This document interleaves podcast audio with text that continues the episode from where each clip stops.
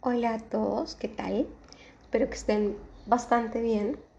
Bienvenidos a mi intento número 152 de, de grabar un podcast a las 4.50 de la tarde de un viernes en una colonia populosa de San Miguel. Eh, la verdad es que difícil, más no imposible, pero estamos en la lucha. Hoy no les traigo un episodio o sea, hoy le venía a contar un cuento. Y yo dije, no, es que esto definitivamente lo tengo que hacer un podcast o lo tengo que poner en el podcast porque pues está bonito. Es un cuento que leí entre líneas en un post de Facebook. No sé quién es, no lo guardé, no lo traspasé. Y digamos que se lo voy a contar a mi manera. Le vamos a poner la balada del ex monje, porque dudo yo que después de que se les aparezca el diablo, ¿verdad? a un monje, él vaya a continuar con su, con su camino, ¿verdad? Dentro de, de, esta situación. O sea, discúlpenme, van a escuchar que los perros, que las campanitas del señor que vende las paletas, que la campanita del señor que vende el pan. Pero es que si no termino de grabar el podcast ahorita, se me va a ir la, la, la inspiración y simple y sencillamente ahí va a quedar guardado para la posteridad. Le voy a contar la historia así rapidita. Pues dice que en una noche de luna llena caminaban tres monjecitos por una vereda y se les apareció un ser así como bien guapo, ¿verdad? Porque dudo que el diablo se vaya a aparecer de una manera grotesca y fea, vestido con colores llamativos y que sonriendo les dice que ese era su día de suerte, porque se había propuesto de que al que le respondiera correctamente una pregunta, les iba a conceder el deseo automáticamente. Y los tres monjes aceptan. Ahí, ¿verdad? Dormiditos le dicen que sí. Y la pregunta es, dice el diablo, si ustedes pueden, pudieran cambiar algo de su pasado, ¿qué cambiarían? Ahora bien, yo les hago la misma pregunta. Si ustedes estuvieran en este momento al diablo parado enfrente de ustedes y les dijera que si pudiesen cambiar algo de su pasado, ¿qué cambiaría? Te voy a dar chance que lo penses. Puedes ponerle pausa. No me lo tenés que decir, no me lo tenés que escribir, o sea, solo pensarlo. Pues yo ya tengo mi respuesta.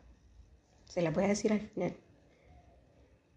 Pero viene el primer monje emocionado y dejándose llevar por el fervor apostólico y aquella necesidad, ¿verdad?, de, de decir yo soy creyente, le dice, impediría que hicieras caer a Adán y a Eva en el pecado para que la humanidad no pueda apartarse de Dios.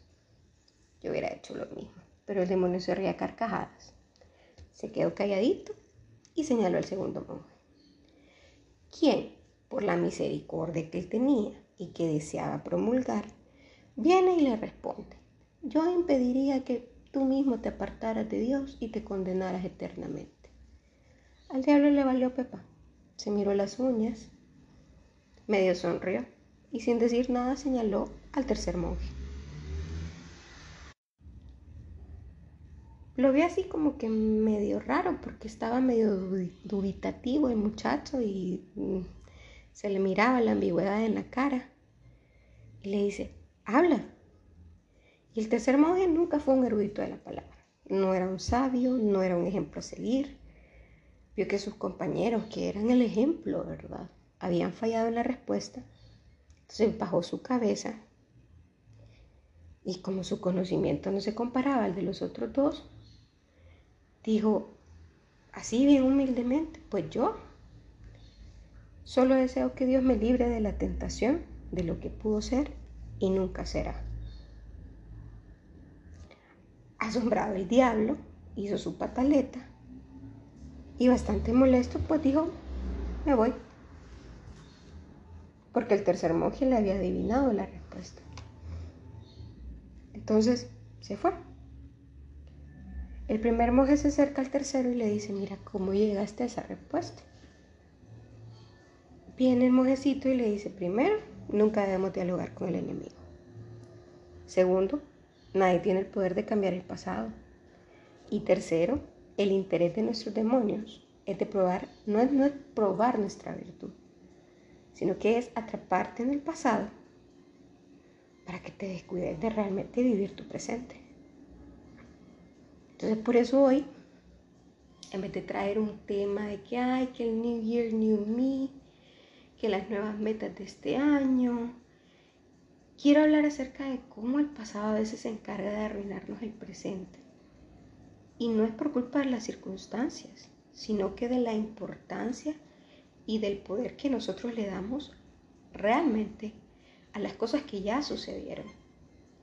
Les voy a contar un par de ejemplos. Vaya, acaban de pasar las fiestas. Muchos de nosotros estuvimos pensando cuestiones de, ay, es que ya no es como antes, que ya no me emociono como antes por estas fechas, que cuando estaba X persona las cosas eran mejores. Y dejas ir el momento que no se va a repetir Dejaste pasar un año al lado de tu mamá, o de tus hermanos, o de tus tíos, tus primos, tus hijos, tus sobrinos, etcétera, tus amigos, familia, lo que sea. Y que por más que vos veas las fotos de aquí a unos 10 años y te arrepintas de no haber vivido ese momento, no, la, no vas a regresar. Probablemente te pasaste quejando que si X persona no la hubiera cagado en la relación, todos estarían mejor y todos estarían juntos. Y no digo que no esté bien, o sea, ese es tu proceso de duelo, tu luto, tu ausencia, o sea, eso es muy tuyo. Cada quien lo supera como puede, pero realmente vale la pena que vos estés amargando una fecha. No es que esté diciendo que la fecha es la importante, pero realmente se utiliza para que vos te reúnas con la familia y que estén agradecidos por estar ahí una vez más. No estoy hablando de la incomodidad que te da la familia tóxica, o sea, yo estoy hablando con gente que vos realmente querés estar y que al final estuviste porque te sentiste eh, obligado, porque los querés. Pero en tu mente vos estabas pensando que ojalá y que las cosas fueran como antes. Pero ese era vos. Pero decime, valía la pena. Valió la pena que esa fecha ya pasó. Te tomaste una o dos fotos, la vas a ver en 10 años y vas a decir, puta, me acuerdo que ni siquiera disfruté a mi mamá este día por estar pensando en tal cosa. Ya que en ese momento ya te va a valer chonga. ¿Qué hay de las personas que se aferraron a que en ese momento te pasó un fracaso laboral? porque X negocio no cerró como yo esperaba, porque yo quería hacer pavo y no carne asada, o sea, porque, ah, ya me amargué. Y yo le presté atención a las tres cosas que menciona la historia, o sea, porque te dice el monje, que él no respondió por ser maestro, por ser erudito, por ser eh, religioso, sino que respondió con inteligencia emocional. Porque para empezar, es, no dialogues con el enemigo. Yo eso lo puedo interpretar con que la mayoría de veces tu enemigo es tu cabeza. Tu cabeza que se queda atrapada en el ¿qué hubiera pasado? Sí, si yo hubiese o si no hubiese. Y ahí te estancas. O sea, nadie tiene el poder de cambiar el pasado, ni el futuro, aunque te dé ansiedad, aunque vos digas que ya planificaste todos los escenarios posibles, la mínima variación en un hecho te puede cambiar todo lo planeado. La depresión es el exceso de lo que no fue y la ansiedad el exceso de lo que puede pasar. Y no, a estas alturas, año 2023, ya no necesitamos eso en nuestra vida, sobre todo si sos millennial. Ahora, respondiendo a lo que les preguntaba al principio del podcast, que decían, si pudieras cambiar algo del pasado, ¿qué cambiarías? Yo, yo no cambio nada, pero ni una sola decisión de mi pasado la cambiaría por lo que tengo hoy.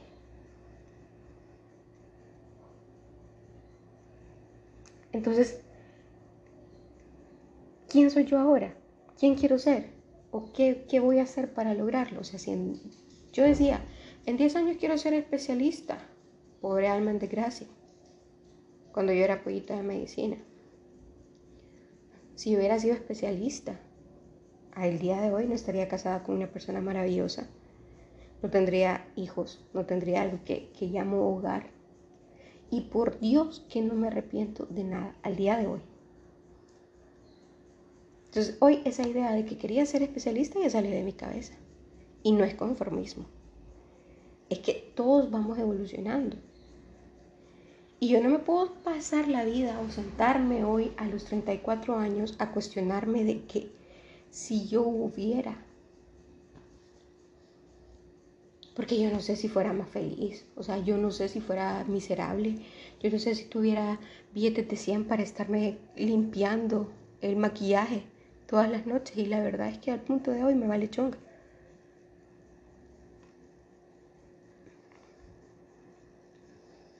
Sea, no puedo pasarme yo la vida cuestionándome y sí de una manera tan tóxica.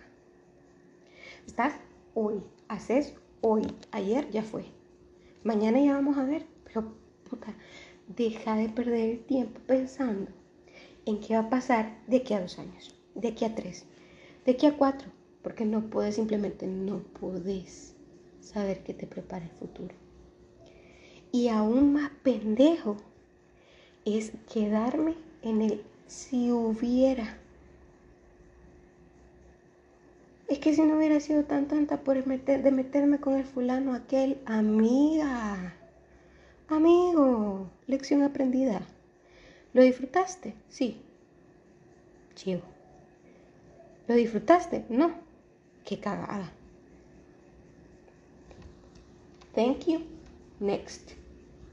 O sea, ya aprendiste la lección. Y si no la aprendiste, pues ten cuidado para la próxima, porque igual te vas a volver a tropezar con la mismita piedra. Es que si no hubiera dejado de hacer tal cosa por tal persona, no, en ese momento, eso que dejaste de hacer por tal persona no era tu prioridad, no era tu momento, no era tu ticket.